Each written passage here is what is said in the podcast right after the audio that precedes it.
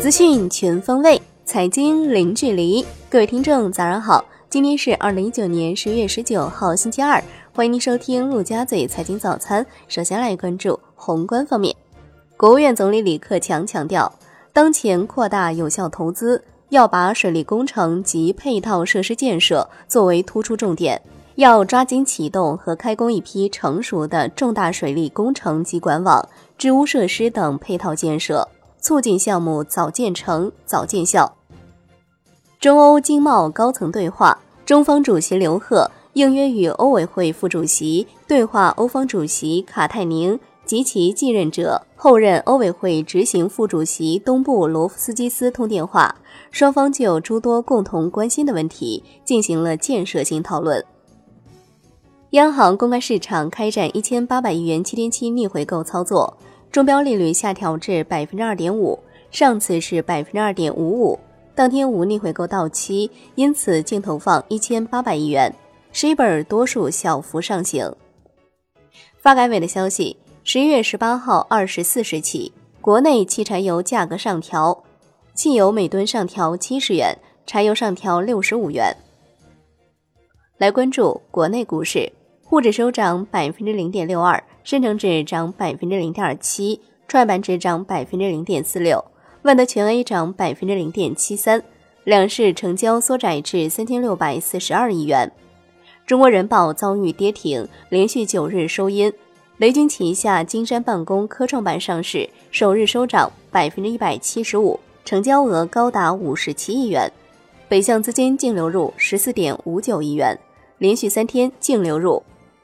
截至收盘，香港恒生指数收涨百分之一点三五，国际指数涨百分之一点二六，腾讯涨超百分之三。全天大市成交升至七百零四点五亿港元。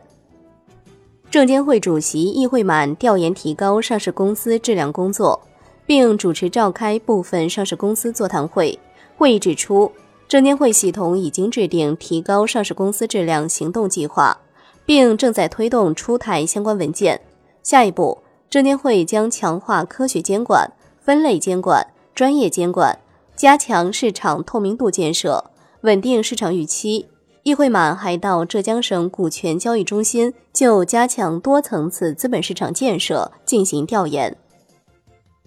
证监会同意当红科技、新元微科创板 IPO 注册。上证报报道，上交所减持相关系统测试系针对大股东和特定股东的专项测试，主要是针对原减持系统的技术优化和完善，并不涉及减持规则变动等。科创板上市委的消息，弗朗斯终止审核。新浪报道，阿里巴巴将以一百三十四亿美元的规模提早结束投资者的新股认购。金天利公告，股东拟转让公司不超百分之三十股份，公司实控人或将变更为上饶市国资委。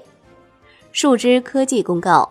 控股股东实控人拟转让百分之二十公司股份。公司实控人将成为河南投资集团。金融方面，央行银保监会印发《金融服务支持收费公路制度改革指导意见》，提出力争二零一九年年底之前，所有人工收费车道均支持移动支付产品，不得新增发行或为其他机构代理发行 ETC 储值卡，停止新增发行 ETC 联名卡。ETC 欠费超三十日将上报个人征信。产业方面，华为董事长梁华透露，华为将在十一月二十号发布与鸿蒙相关的整体战略。海外方面，美联储主席鲍威尔已经与美国总统特朗普及美国财长努钦在白宫会面。鲍威尔是受特朗普的邀请，就经济进行讨论。在会面当中，鲍威尔并没有就其对货币政策的预期进行讨论。来关注国际股市，美股小幅收高，三大股指再创收盘新高，迪士尼涨逾百分之二，领涨道指。科技股普涨，中概股去电跌超百分之二十一。截至收盘，标普五百指数涨百分之零点零五，道指、纳指均涨百分之零点一一。欧洲三大股指多数收跌，英国富时一百指数收涨。商品方面，伦敦基本金属全线收跌，国内商品期货夜盘多数上涨，燃油涨逾百分之二，焦炭、动力煤、铁矿石收跌。发改委等三部门联合印发通知，要求对钢铁企业近三年的装备产能、产量及固定资产投资情况进行调查核实，并说明情况。债券方面，央行下调逆回购利率，刺激债市大涨，国债期货大幅收涨，十年期主力合约涨百分之零点四五，银行间现券收益率下行四到五个基点，主要回购利率小幅下行。市场人士表示，央行近期连续下调 MLF 和逆回购两个最主要的政策利率，逆周期调节态度较为明确。而相较于此前 MLF 降息，央行此次调降逆回购利率，对降低金融机构负债成本更为明显，短期料将支撑债市维持强势。最后来关注外汇方面，在人民币对美元十六点三十分收盘价报七点零一二二。人民币对美元中间价调升五十四个基点，报七点零零三七。好的，以上就是今天陆家嘴财经早餐的精华内容，感谢您的收听，我是夏天，下期再见喽。